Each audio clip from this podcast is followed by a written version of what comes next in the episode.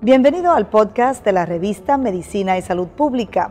No se pierda nuestra entrevista exclusiva con los médicos y expertos más relevantes para la medicina y la salud pública en Puerto Rico y el mundo.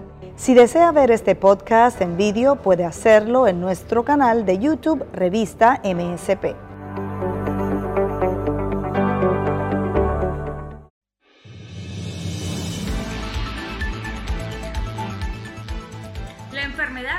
Está ampliamente asociado a otras enfermedades crónicas con altas tasas de prevalencia. En nuestro medio las más comunes podrían ser síndrome metabólico, diabetes, hipertensión arterial y glomerulopatías, entre otras. Más adelante los detalles.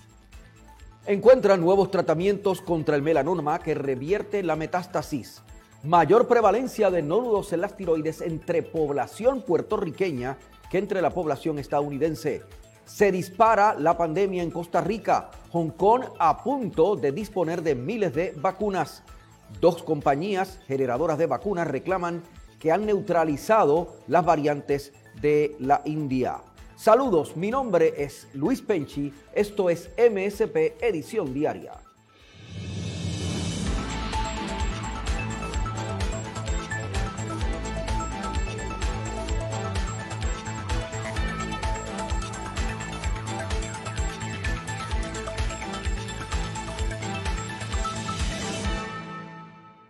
La enfermedad renal crónica es una condición peligrosa y a veces es silenciosa, según este reporte de la compañera Margelin Velosa. Gracias al compañero Luis Penchi desde los estudios principales de MSP Emisión Diaria. Recuerde que la más completa información de salud y ciencia está en www.medicinisaludpublica.com. En Facebook estamos como Revista Medicina y Salud Pública y en Instagram como Revista MSP. Y preste atención, porque la disminución en el volumen de orina excretado diuresis, la retención de líquidos que se traduce en hinchazón de las piernas, los tobillos y los pies, además de la falta de aire, son solamente algunos síntomas que provoca la enfermedad renal crónica. En el siguiente video conozca más esta patología y su tratamiento. Enfermedad renal crónica. La enfermedad renal crónica es la pérdida gradual de la función renal tus riñones filtran los desechos y el exceso de líquido de la sangre, que luego se expulsan con la orina. En las etapas tempranas de la enfermedad renal crónica puedes tener pocas señales o pocos síntomas. La enfermedad renal crónica puede no manifestarse hasta que la función renal se vea totalmente afectada. Síntomas. Las señales y síntomas de la enfermedad renal crónica se manifiestan con el paso del tiempo si el daño renal avanza lentamente pérdida de apetito, fatiga, problemas para dormir, calambres musculares, hinchazón de pies y tobillos, dolor en el pecho y presión arterial alta. El tratamiento de una enfermedad renal crónica se centra en retrasar el avance del daño renal mediante el control de la causa no diagnosticada. La enfermedad renal crónica puede convertirse en una insuficiencia renal terminal la cual es mortal si no se realizan filtraciones artificiales o un trasplante renal.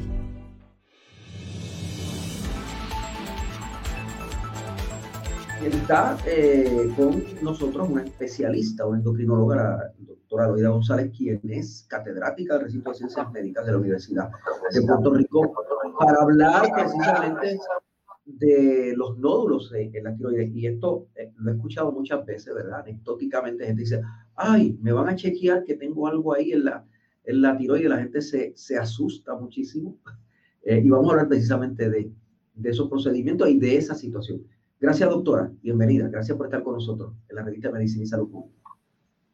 Gracias, muchas gracias por la invitación. Saludos a todos. Bueno, vamos a estar hablando de lo que son los nódulos de tiroides Básicamente los nódulos de tiroides son lesiones que se encuentran en la glándula tiroidea. Este, son lesiones que se pueden distinguir de lo que es el parénquima o el tejido normal de la glándula. Son extremadamente comunes. Para que tengan un ejemplo, cuando se identifican por examen físico, pues su prevalencia puede ir hasta un 7%, pero con el uso de sonografía, ya sea pues para tiroides específicamente o para otras condiciones, esa, esa prevalencia puede ir hasta un 67%. es, bastante, es bastante común. Usualmente no causan síntomas y por eso es que no mucha gente sabe que tiene nódulos de tiroides. Eh, cuando causan síntomas es dependiendo de si son muy grandes o por la localización. ¿Qué síntomas eh, tiene una persona que, tiene esta, qué síntomas puede tener? Bueno, una persona que tenga nódulos de tiroides puede tener síntomas como falta de aire. Lo más común que presentan es problemas de tragado, específicamente a, los sólidos. A suponer, me dicen frecuentemente, es que me atraganto con la comida. Eso puede ser uno de los, de los síntomas que puede estar presentando. Pueden tener falta de aire. Que la gente puede pensar que es un problema de reflujo, ¿verdad? Un problema de la garganta y sin embargo no lo es. Ahora que menciona el reflujo, también pueden presentar con tos. So, mucha gente pues confunde, confunde esos síntomas pues con otras condiciones. Ok. Eh, ¿Y, a, qué, a qué conduce tener los nódulos? Sí. Eh, o sea, puede provocar una enfermedad, puede provocar eh, una condición de salud riesgosa entre los nódulos. La mayoría de los nódulos de tiroides son benignos. El problema es que hay un por ciento, puede ser de un 5 hasta un 14% de que esos nódulos pueden tener cáncer. Y hay varios, varios tipos de cáncer de tiroides y por eso es que se evalúan esos nódulos cuando se identifican y por eso es que se siguen. O sea, que, el problema de los nódulos es que pueden ser carcinógenos. O sea, la preocupación principal cuando encontramos nódulos en la tiroides es si puede ser cáncer. Cuando usted habla de eh, el examen clínico, es por eso que una gran cantidad de médicos lo, ven a uno y empiezan a tocar a uno por aquí. Eso es lo que hacen, buscando a ver si hay. Eh, sí, eso es así. Para que recuerden, la glándula tiroidea se encuentra en el cuello anterior, solo la vamos a estar encontrando aquí y cuando nosotros palpamos a, a, los pacientes, lo que estamos tratando de palpar pues es esa glándula, esa textura que tiene esa glándula. Y se puede, y se puede palpar bien si hay eh, si hay nódulos, o sea, usualmente se palpa bien, doctora. Se puede palpar, el problema es que muchos de los nódulos pues no necesariamente son palpables pues por la localización. Recuerden que estamos palpando en la parte anterior, pero pueden haber nódulos posteriores que entonces los vamos a estar identificando por sonografía. De ahí la importancia de hacer el sonograma de tiroides. Eh, cuando, cuando se habla de intervención en, los nódulos, se está hablando de extirpación de, los nódulos, hay, hay que hacerlo cuando se encuentra eh, el nódulo. Sí, eso, eso va a depender de los síntomas del paciente y de si ese nódulo es canceroso o no. Porque pues todo va a depender de la patología cuando se, se le hace biopsia. Hay unos criterios específicos para hacer biopsias de tiroides y hay otros criterios para lo que llamamos pues el seguimiento. Este, va a depender mucho de las características que nosotros vamos a estar viendo en ese sonograma. Si él tiene características que preocupan, que uno pueda pensar, mira, si ese nódulo puede ser canceroso, entonces se envía biopsia. Y de acuerdo a la biopsia es que se le va a dar tratamiento. Es, es molestoso el, la, realización de la biopsia y el sonograma, es molestoso. Es como, es una biopsia, lo que llamamos una biopsia de aguja fina. Es básicamente una aguja como la que utilizan para sacar los tubitos de sangre cuando se hacen muestras, pero entonces se, identifica, usualmente se hace por sonografía y se identifica el nódulo en el sonograma y con esa agujita se llega a ese, ese nódulo y se saca un poco de tejido.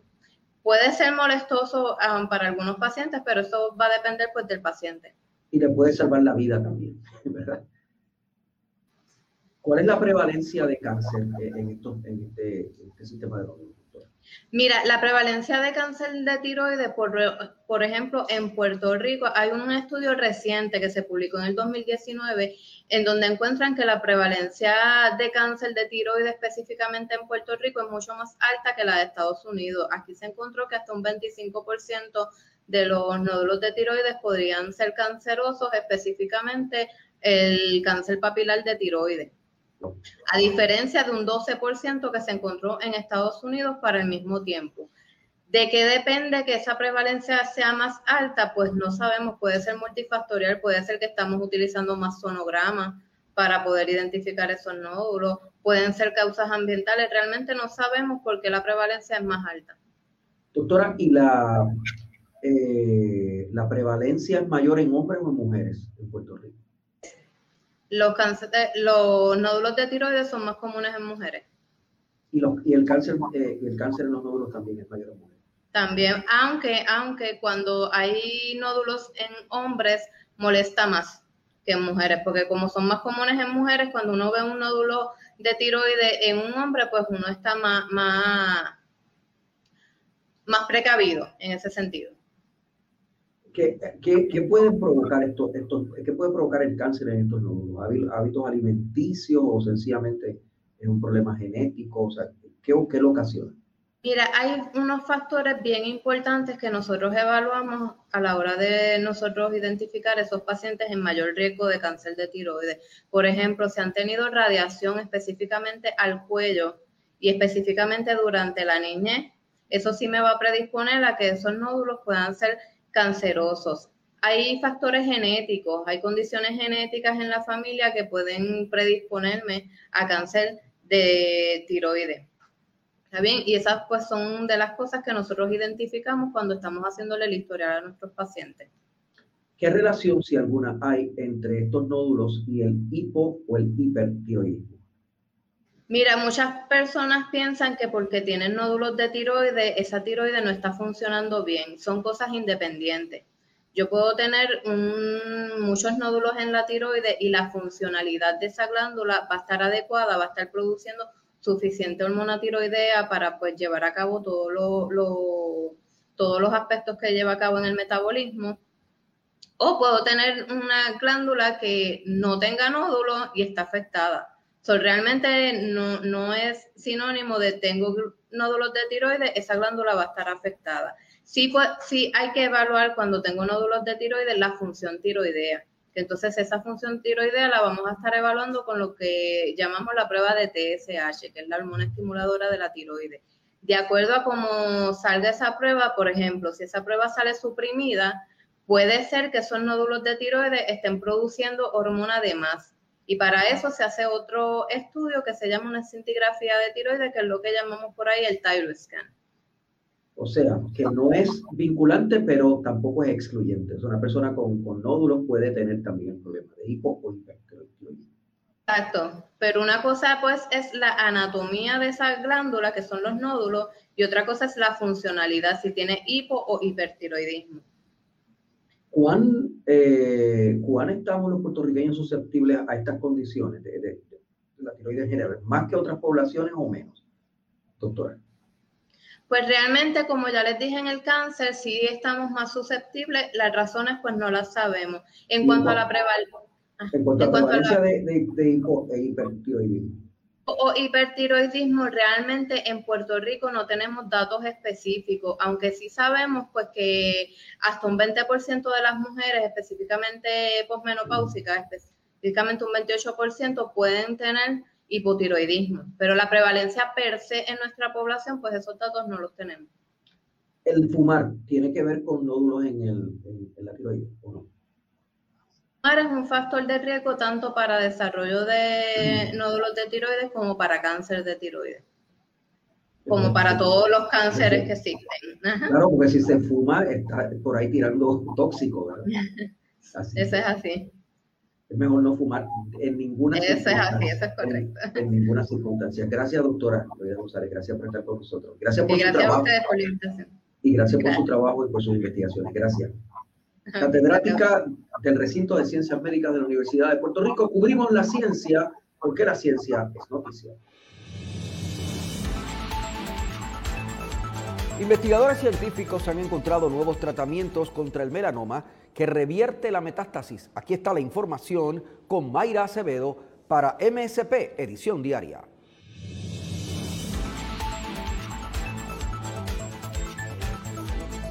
Saludos amigos de la revista de Medicina y Salud Pública. Hoy vamos a hablar sobre melanoma, un tipo de cáncer en la piel y para ello nos acompaña el dermatólogo Irán Ruiz, quien es precisamente especialista en cáncer en piel. ¿Cómo se encuentra, doctor? Muy, muy bien, buenas noches y gracias por la invitación. Un placer estar aquí con ustedes. Pues sé que hay muchísimas personas, sobre todo en el trópico y en Puerto Rico, que padecen este tipo de cáncer de piel y muchos ni siquiera lo han descubierto. Así que vamos a comenzar con definir exactamente cómo se manifiesta el melanoma. Pues el, melanoma es el cáncer de los melanocitos. Melanocitos son las células que producen el color eh, de la piel, porque hay diferentes tipos de cáncer, pero el melanoma como tal es el más peligroso de, de los cánceres de la piel y eh, la desventaja, si se puede decir así, es que a veces una lesión bien, bien pequeña eh, puede llevar mucho tiempo y, cuando, si, y si se diagnostica tarde, eh, es un cáncer como cualquier otro tipo de cáncer, crea metástasis al cerebro, crea metástasis a pulmón. y entonces, pues la mortalidad, que es lo más que preocupa, ¿verdad? De un cáncer que es totalmente prevenible, es relativamente alta. Claro, y tratable, sobre todo si se identifica a tiempo. Así que antes de ir a cómo se identifica, ¿qué lo provoca, doctor? son, son, varios factores. El factor eh, principal es el, el, daño solar, la radiación ultravioleta que vamos acumulando a través del tiempo. Y, y de, de, hecho se cree que es más peligroso las exposiciones intensas, como de fin de semana, como la, cuando íbamos a la playa y salíamos al otro día con las ampollas, o bien, bien rojo, con dolor. E, eso ya es un factor para tener melanoma. Eh, lo otro es ser bien, de tez bien blanca o tener este historial familiar de alguien eh, con melanoma. Eh, tener 50 lunares o más también es un factor de riesgo. Este, y tener un lunares displásticos que son bien parecidos al melanoma es otro factor que se considera. Pero principalmente estamos bregando con gente bien blanca con exposición solar, eh, un historial de exposición solar excesiva. Bueno, ya que usted habla, ¿verdad?, que es el efecto acumulativo de ese daño, es de suponer que la mayor parte de los pacientes son en la edad de la tercera edad. ¿En qué momento se manifiesta el melanoma? Sí, ya, ya después de los 50 eh, es más común, pero desgraciadamente es un tumor que se puede ver en gente joven. Eh, y por eso, ves, ya, ya cuando la persona está bien mayor y tiene su melanoma, eh, quizás el progreso de la condición no va a afectar el, la expectativa de vida. Sin embargo, una persona joven, lo hemos visto 30, 40, 50, hasta 50 años, sí pueden tener el melanoma y, no saberlo. Y, y, de nuevo, como todos los cánceres, el, el tratamiento eh, y el diagnóstico temprano es clave para poderlo curar. Y una vez, doctor, quizás haya esa lesión eh, cancerosa, aun cuando se trate, pudiese recurrir o pudiera salir en otra parte del cuerpo. Sí, el, el hecho de que uno tenga uno ya lo pone a riesgo de tener otro en los en los próximos años. Pero si se trata en la etapa temprana y está localizado solamente en la piel, el porcentaje de cura es altísimo. Sin embargo, si ya cuando se toma, eh, se saca el, el, melanoma, como todo tipo de cáncer, ya si hay células que han ido al nódulo, al nódulo linfático, pues realmente ya puede ser hasta una bomba de tiempo, aunque ahora hay medicamentos que han, que eh, revolucionado el tratamiento del, del, melanoma metastásico, sigue siendo ya una enfermedad sistémica. En cualquier momento, pues el paciente puede crear resistencia a los medicamentos, dejar de funcionar el medicamento y entonces que el cáncer avance por el cuerpo. Claro, tanto más importante que la persona incluso pueda identificarlo, ¿verdad?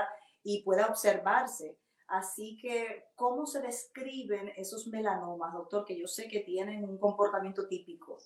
Sí, eh, nosotros usualmente le decimos a los pacientes los lunares que cambian y los lunares que no se ven normales como los demás. Eh, eh, en realidad el melanoma casi siempre va a salir de nuevo. No es que un lunar con, el, con el paso del tiempo se, se, se convierta en un melanoma pero se ve bien parecido un lunar. La diferencia es, muchas veces usamos el ABCD para, para explicarlo a los pacientes. La A va a ser asimetría. Si la lesión, cuando uno tira una línea por la mitad, los, las dos mitades no son iguales, eso nos lleva a sospechar que puede ser un melanoma. La B son los bordes. Los bordes deben ser bordes eh, regulares, bordes eh, que no entren y salgan. Este, también si son bordes irregulares, puede ser un melanoma.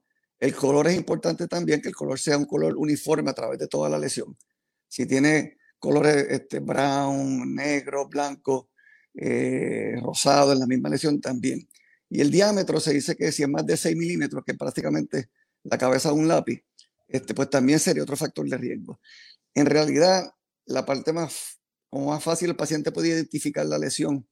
Y de hecho, los pacientes son hasta veces mejores que nosotros los dermatólogos y los esposos y las esposas también, porque ven al, al, al familiar, al paciente todo el día. Es lo que le dicen en la teoría del patito feo.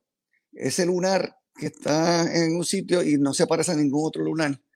Eso es una buena eh, herramienta para diagnosticar estos melanomas temprano y ir a su dermatólogo, se hace la biopsia y entonces ahí se procede con el tratamiento. Claro, y si el principal riesgo es la exposición solar, es de suponer entonces que se manifiesta ¿verdad? en las áreas que usualmente tenemos más expuestas, los brazos, los hombros, quizás hasta la cara. Eh, correcto, en la cara casi siempre el melanoma queda en lo que se conoce como el lentiloma maligna melanoma, que es un melanoma de, de crecimiento horizontal, puede estar muchos años como una manchita y no profundiza. Cuando profundiza el melanoma es que se riega. Este, pero curiosamente el área más común en las mujeres es la pierna y en el, y en el, en el hombre es el, el, torso, la espalda, el pecho. Este, y pues de ahí se cree que viene la, la teoría de la exposición intensa eh, por, no, no, por tanto tiempo versus la exposición quizás crónica que va a ser más en cara, brazo, como, como mencionó. Este, pero esos son los, los, los áreas más comunes. Eh, también eh, no sabe si recordarán la famosa historia de este, Bob Marley. Bob Marley muere de un melanoma en la uña del pie. En la gente, en la gente oscura es mucho más, eh, es mucho más eh, raro, pero realmente el melanoma puede salir en cualquier parte del cuerpo y lo que hay es que estar pendiente para localizarlo a tiempo. Claro, y quisiéramos saber cuál es la prevalencia, doctor. ¿Cuántas personas pueden padecer melanoma en nuestra población? En Puerto Rico, de los estudios que se han hecho en la Escuela de Medicina, doctor Sánchez y la doctora Valentín, si no recuerdo, fueron los que hicieron los últimos. La prevalencia era como de 3.5 por cada 100 mil. Eso en Estados Unidos es mucho más alto. En Estados Unidos es ya como 20 personas por cada 100 mil. O sea que este, toda esta, a veces que oímos que la, la el, el, alerta que hay del melanoma, pues gracias a Dios en Puerto Rico no es tan frecuente, no porque tengamos poco sol, porque tenemos más pigmento. Claro, tener más pigmento. Pues nuestra descendencia, ¿verdad? Y nuestra Exacto. Ya tenemos entonces el, el, el, filtro solar, si se puede decir, incluido. Pero aún así, es una relación entre si yo soy más oscuro y tomo mucho más sol, me va a pasar lo mismo que si soy bien blanco y no tomo mucho sol, más los otros factores que hablamos de familiares, genéticos, etc. Claro, y también dependerá de la actividad física, porque hay ciertas disciplinas que también están muy expuestas al sol. Sabemos que en el caso de los que juegan golf, por ejemplo, pues ahí también siempre hay, hay algunos casos de personas que desarrollan melanoma. Golf, los tenistas nunca juegan de noche, no sé por qué, siempre juegan a las 10 de la mañana. Este, la gente que va a la playa, eh, la pesca, eh, agricultor, la gente que trabaja en construcción. Este, ya hoy en día uno los ve, gracias a Dios, mucho más que antes, que van a la playa con la, con lo, la ropa manga larga que, que, protege del sol y hay una ropa específica para ellos. Este, pero antes la generación de nosotros iba a la playa a ponerse baby oil y cremas de estas de zanahoria y mientras más se quemaban, pues más saludables se veían. Y eso era, eso pues estamos viendo eso, eh, eh, eso, eh, eso, el daño de, de aquel entonces lo estamos viendo desgraciadamente ahora. Sí, para esa época hasta un refresco, ¿verdad? Con mucho caramelo, uno untaba todo tipo de aceite como usted señala, así que todos después de, de, los 50 tenemos que revisar bien todas esas manchas y esos lunares que tenemos. eh, pero doctor, la buena noticia es que sí se pueden tratar y que hay tratamientos muy modernos eh, que incluyen, me imagino que cirugía también, hablemos un poco de eso. Sí, el tratamiento principal es cirugía. Este, y la, la, la, cirugía depende de la profundidad del, del, tumor, porque la profundidad del tumor es el factor más importante en el pronóstico. Eh, una vez se hace la cirugía, se saca el, el tumor y se, y se manda al laboratorio para, para, examinarlo y que se saque completo. Quería mencionar que es bien importante que la, el, que la biopsia eh, la forma en, hacer la, en hacer la biopsia es bien importante, se debe remover la lesión completa en la mayoría de los casos, en vez de un pedacito nada más. Y debe ser un dermatopatólogo o un patólogo con mucha experiencia leyendo estas lesiones pigmentadas que haga el diagnóstico, porque eh, a veces es bien difícil determinar si una lesión es maligna o benigna, aunque sea de los patólogos eh, reconocidos mundialmente. Si el melanoma es un poco más profundo, se hace lo que se llama una biopsia de nódulo centinela, que para no entrar mucho en detalle, se, se pinta eh, dónde es que se localiza el nódulo, que lo más seguro va a recibir el flujo de donde está la lesión, donde está el melanoma.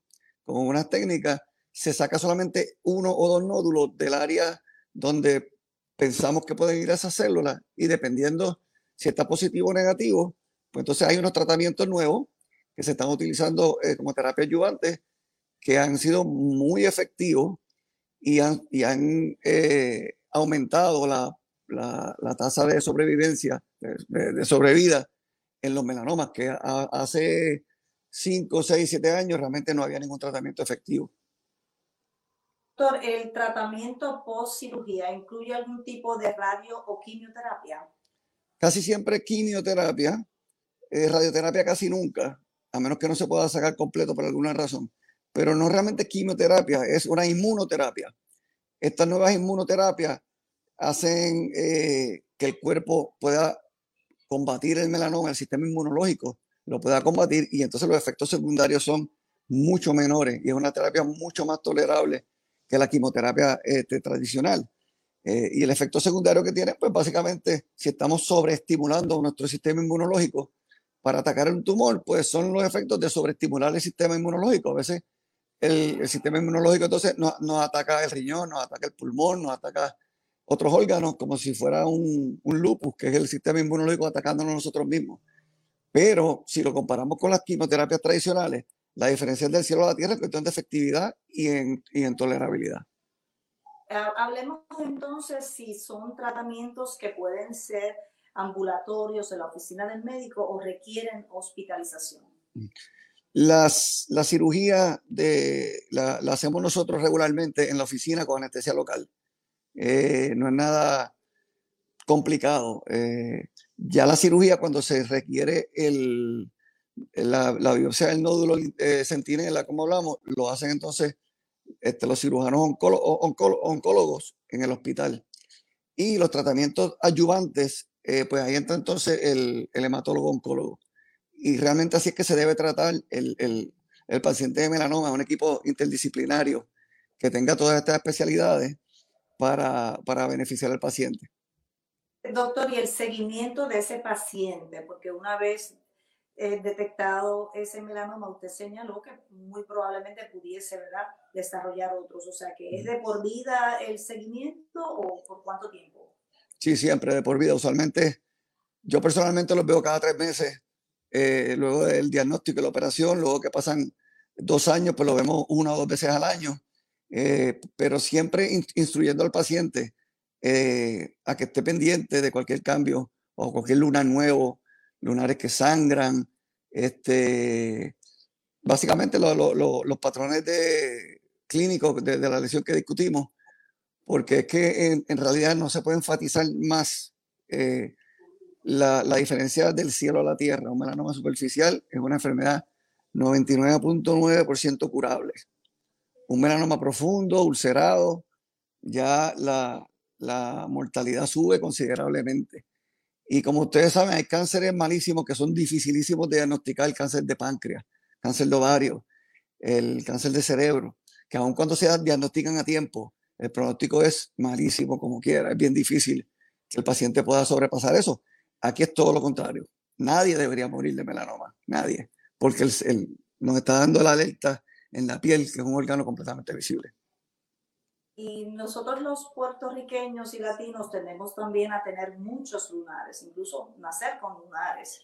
Eh, ¿Cuál sería el consejo, el, el, seguimiento y la prevención que puede hacer el individuo, ¿verdad? Con su médico primario, eh, pues antes, ¿verdad? De desarrollar ese cáncer. ¿Cuál es el consejo suyo? Importante el, el paciente que esté a riesgo. No, no, no, todo el mundo en realidad tiene que ir al, dermatólogo cada, cada año a chequearse los melanomas Este, pero el paciente que tenga muchos lunares, el paciente que sea eh, bien blanco, pacientes que ya hayan tenido melanoma, sus familiares, y es bien importante, porque mucha gente dice, no, mi, mi papá, mi mamá tuvo melanoma, y que le dicen melanoma al cáncer de piel, y, no necesariamente melanoma, puede ser vaso celular, que es el cáncer más común, y es un cáncer completamente diferente al, al, melanoma. Este, y entonces, esos, esos pacientes son los que sí se van a beneficiar. Hay otro tipo de pacientes, pacientes que tienen montones de lunares. Es realmente bien eh, es difícil poder eh, a veces decir qué, qué lunar vamos a sacar, qué lunar vamos a observar. Y hoy en día hay tecnología, hay unas cámaras y unas computadoras que toman retratos y después de cierto tiempo comparan los cambios que ha habido en, en esos lunares y puede este, darnos una idea un poquito más precisa de qué lunar vamos a biopsiar, qué lunar vamos a dejar este, observándolo. Claro, pero obviamente el consejo también es protegerse del sol. Seguro. yo sé que los dermatólogos enfatizan mucho en eso eh, y el uso de filtro solar. Hablemos entonces de los mitos en torno al filtro solar, porque sabemos que quizás hay unos números que no hacen nada y otros que parecen muy altos y tampoco producen resultados. ¿Cuál es el consejo de usted sobre eso? Sí, exacto. Este, y de hecho, hace unos años el FDA iba a revisar esta cuestión de la numeración, porque bien es, misleading, como dicen en inglés. Uno tiene un, filtro solar de 15, quizás hasta 30. Eh, la efectividad del de 100, cuando lo comparas en cuestiones clínicas, es tan ínfima que no vale la pena que uno diga, ah, mira, el de 30 me cuesta 7 dólares, el de 40 me cuesta 8, el de 70 y el de 100 me va a costar 20, vamos a comprarme el de, el de 100. No, realmente no. Los que se recomiendan son filtros físicos que tengan óxido de zinc o dióxido de titanio. Lo van a ver mucho en los filtros para niños, pero obviamente lo podemos usar los adultos. Y son estos que a nadie le... No son tan cosméticamente estables porque son blancos y uno se los pone y se cae con la cara blanca y tiene que frotarlo para que, para que este, desaparezcan hay que aplicarlo 15 minutos antes de salir a, la posición solar. Si usted está en la playa y se moja o suda mucho, aunque diga que a prueba de agua, tiene que volverlo a reaplicar. Y es bien común que el paciente dice, pero es que yo me puse filtro y me quemé como quiera. seguro se lo ponen una vez o dos veces y están todo el día en la playa y se queman. Lo otro, no hay ningún bronceado saludable. Todos los bronceados lo que está diciendo es que su piel eh, fue dañada por el sol y ocurren mutaciones diariamente que el sistema de nosotros inmunológico lo, lo, corrige. Los tanning eh, beds para mí deberían prohibir los puntos. Si no conozco un dermatólogo que pueda estar de acuerdo con un tanning bed, este, porque eso es, pues, imagínense, es como decir que los neumólogos estén de acuerdo con que la gente fume. Así que eh, eso es una cosa que, que, hace muchísimo daño y también el daño que lo están haciendo muchos teenagers que no tenemos, el, el papá o el adulto quizás ni se, ni se entera que, el, el, hijo suyo está haciendo esas cosas. Eh, es lo único que podemos prevenir, es el sol. Y, y, en Puerto Rico pues lo tenemos los 365 días del año, así que siempre tenemos que tenerlo en consideración. Y, y a tratar de hacer las actividades antes de las 10 de la mañana, después de las 4 de la tarde, que ese horario el sol está bien caliente. Muchísimas gracias, doctor. No sé si nos, se nos quedó algo más. Quizás hablar un poquito sobre la terapia inmunoterapia, que es bastante nuevo, se usa eh, para diferentes formas de, cáncer. ¿Y en qué consiste necesariamente para que el público sepa, verdad, que, eso es otra alternativa? Sí. Este, le, lo, le dicen checkpoint inhibitors, algunos de ellos, porque lo que e, eso, eso es el, el, el cáncer tiene una forma de protegerse de que el, la, los linfocitos T, que son los que atacan el cáncer en el cuerpo de nosotros, no puedan pegarse y atacarlo. Y entonces lo que hacen estos medicamentos es que es como si le pusieran una llave al, al tumor y entonces el linfocito se puede pegar a esa, a, esa llave y, y, atacarlo. Este, y, y, otro montón de medicamentos que obviamente no voy a entrar en los detalles porque es bien complejo, pero que van a, la, a, la, a las mutaciones específicas del, del, tumor. Por eso es que se habla tanto de la, la estos medicamentos que son casi eh, específicas de cada paciente. Si el paciente tiene la mutación BRAF, por ejemplo, se usan unos medicamentos. Si no la tienen, pues se usan, se usan otras. Este, pero en realidad lo, los resultados han sido impresionante. Yo tengo pacientes este, que habían tenido metástasis cerebro, pulmón, y al día de hoy, cuando le hacen el PET scan, están claros por completo. Eso no se veía nunca en ningún caso de melanoma. ¿Cuánto tiempo van a estar así? Pues esa es la pregunta que siempre nos, hacemos. Pero en realidad, este, gracias a Dios, hay, hay esperanza para el paciente que tiene melanoma estadio 3, que ya quiere decir que ya está un poquito más avanzado. Eh, pero de nuevo, se, se, lo tratamos a tiempo y no tenemos ni siquiera que, que ir al, al hematólogo oncólogo, se cura rapidito. Costa Rica ha logrado un sitial importante en América Latina en la distribución de vacunas, pero en las últimas semanas se ha disparado la pandemia del coronavirus, según este reporte de la agencia de prensa de Francia.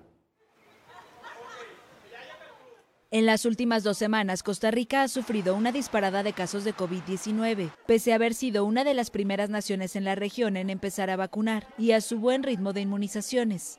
El país centroamericano inclusive se convirtió en el cuarto de América con más contagios por cada 100.000 habitantes. En el acumulado de las últimas dos semanas, detrás de Uruguay, Argentina y Guyana Francesa, según datos recopilados por la France Press. Sí, el, aumento ha sido considerable. las cargas de trabajo se han aumentado notoriamente. El volumen de pacientes que entran diariamente es absolutamente significativo con respecto a meses previos. También los fallecidos aumentan y además de adultos mayores, destaca también una población que va de los 35 a los 60 años. La principal diferencia es la mortalidad. Ahorita se nos está muriendo gente muy joven, independientemente de lo que hagamos. Es gente que, que era productiva y que son papás, eh, son hijos. perdón por reincidir en esto, pero es la parte que más a uno lo golpea. Es ver morir a contemporáneos tuyos que vos no estabas acostumbrado a ver morir por una situación médica. En Costa Rica, casi 4.000 personas han muerto desde que comenzó la pandemia, 380 en los últimos 15 días. Además, el martes 18 rompió su récord de muertos en un solo día, con 48. Las cifras no son tan impactantes en comparación a otros países, pero en una nación de 5 millones de habitantes, cada muerte llega a las noticias con rostro, nombre y apellido. Según epidemiólogos, la nueva ola de contagios tiene su origen en el exceso de confianza de la población ante el buen panorama durante los feriados de Semana Santa a fines de marzo. El país promedia en los últimos 15 días 2.500 casos diarios. Y hay días en que básicamente no hay camas disponibles o, no hay dispositivos de respiración disponibles para la cantidad de pacientes. La crisis se produce cuando el gobierno ejecuta una masiva campaña de vacunación, siendo el tercer país de Latinoamérica con más porcentaje de inmunizados, con 8,6%, detrás de Chile, que tiene 37,7%, y Uruguay, con 24,5%. Se espera que el 65% de la población esté vacunada a fines de 2021 y mientras para frenar la ola, el gobierno suspendió clases escolares por dos meses y restringió la circulación ciudadana para contener el avance de la pandemia. Hasta el jueves 20 de mayo, Costa Rica había importado 1.400.000 dosis de Pfizer BioNTech y AstraZeneca, con las cuales tiene contrato por 4.500.000 dosis. Además, negocia con la China Sinopharm. Hong Kong está a punto de disponer de miles de dosis de vacuna debido a la resistencia de sectores de la población a inocularse. El reporte de la agencia de prensa de Francia. Hong Kong podría tirar a la basura dosis de vacunas contra el coronavirus. La ex colonia británica es uno de los pocos lugares del mundo que pudo asegurar más que suficientes dosis para inocular a su población de 7 millones y medio de habitantes. Pero la desconfianza en el gobierno, combinada con la desinformación en las redes sociales y los escasos contagios, han provocado un bajo nivel de inmunización. El martes, una autoridad local advirtió que los hongkoneses solo tienen una ventana de tres meses antes del vencimiento del primer lote de inmunizantes de Pfizer BioNTech. Hay dudas sobre vacunarse ahora mismo debido a los efectos secundarios y las noticias negativas en Internet y en otros lugares. Pueden encontrar noticias negativas cuando buscan BioNTech, tal vez ven algunos efectos secundarios, tal vez no se sientan cómodos. En mi caso no dudo en ponerme la vacuna porque quiero estar segura y luego quiero estar segura para mi empleadora también, por eso quiero vacunarme. Hasta ahora solo uno de cada cinco hongkoneses ha recibido una dosis de alguna vacuna, mientras el 14% ha recibido ambas. La autoridad de hospitales de la ciudad reveló este mes que solo un tercio de su personal se ha inoculado. La advertencia se da en momentos en que otras regiones del mundo, particularmente los países de menos ingresos, corren en busca de inmunizantes para combatir fuertes brotes. En un comunicado conjunto, los gobernantes de Argentina, Bolivia, Costa Rica, Ecuador, Jamaica, México y Uruguay pidieron a la comunidad internacional un acceso equitativo a las vacunas y que los países ricos compartan sus excedentes. Dos compañías productoras de vacuna reclaman haber neutralizado las variantes de la India. Con los detalles, este reporte de AFP, la agencia de prensa de Francia, para la revista de Medicina y Salud Pública. Las vacunas de Pfizer BioNTech y AstraZeneca Oxford son casi tan eficaces contra la variante detectada en la India, así como con la de Reino Unido, según un estudio de las autoridades inglesas difundido el sábado. El informe fue realizado entre el 5 de abril y el 16 de mayo y afirma que la vacuna de Pfizer resultó un 88% eficaz contra la enfermedad sintomática de la variante india, dos semanas después de la segunda dosis, mientras que contra la inglesa resultó un 93%. Durante ese mismo lapso, el suero de AstraZeneca tuvo una eficacia de 60% con la de India y 66% contra la de Reino Unido. Para las personas mayores de 50 años y los más vulnerables, las autoridades inglesas redujeron a ocho semanas el intervalo entre ambas dosis. Antes era de hasta tres meses. El estudio también arrojó que tres semanas después de la primera dosis, ambas vacunas tienen un 33% de eficacia contra la enfermedad sintomática provocada por la variante india, mientras que 50% contra la inglesa. Reino Unido ha advertido que la variante detectada en la India podría convertirse en predominante en el país europeo. El alcalde de Nueva York, Bill de Blasio, anunció que desplegará centros de vacunación contra el COVID temporales en las playas y en los lugares más populares de la ciudad a partir del próximo fin de semana. El próximo fin de semana inicia eh, la celebración extraoficial de las actividades de las festividades del Memorial Day. Vamos a combinar la alegría del verano y la reapertura de las playas con la campaña de vacunación, dijo Di Blasio. Esto ha sido MSP Edición Diaria. Nos puede seguir desde las 7 de la mañana y todo el día, 24/7 en nuestras plataformas informativas que ven en pantalla. Hemos estado bajo la dirección técnica de Fabiola Plaza, producción y dirección general del compañero Carlos Alexis Lugo Marrero. Mi nombre es Luis Penchi, cubrimos la ciencia, porque la ciencia es noticia.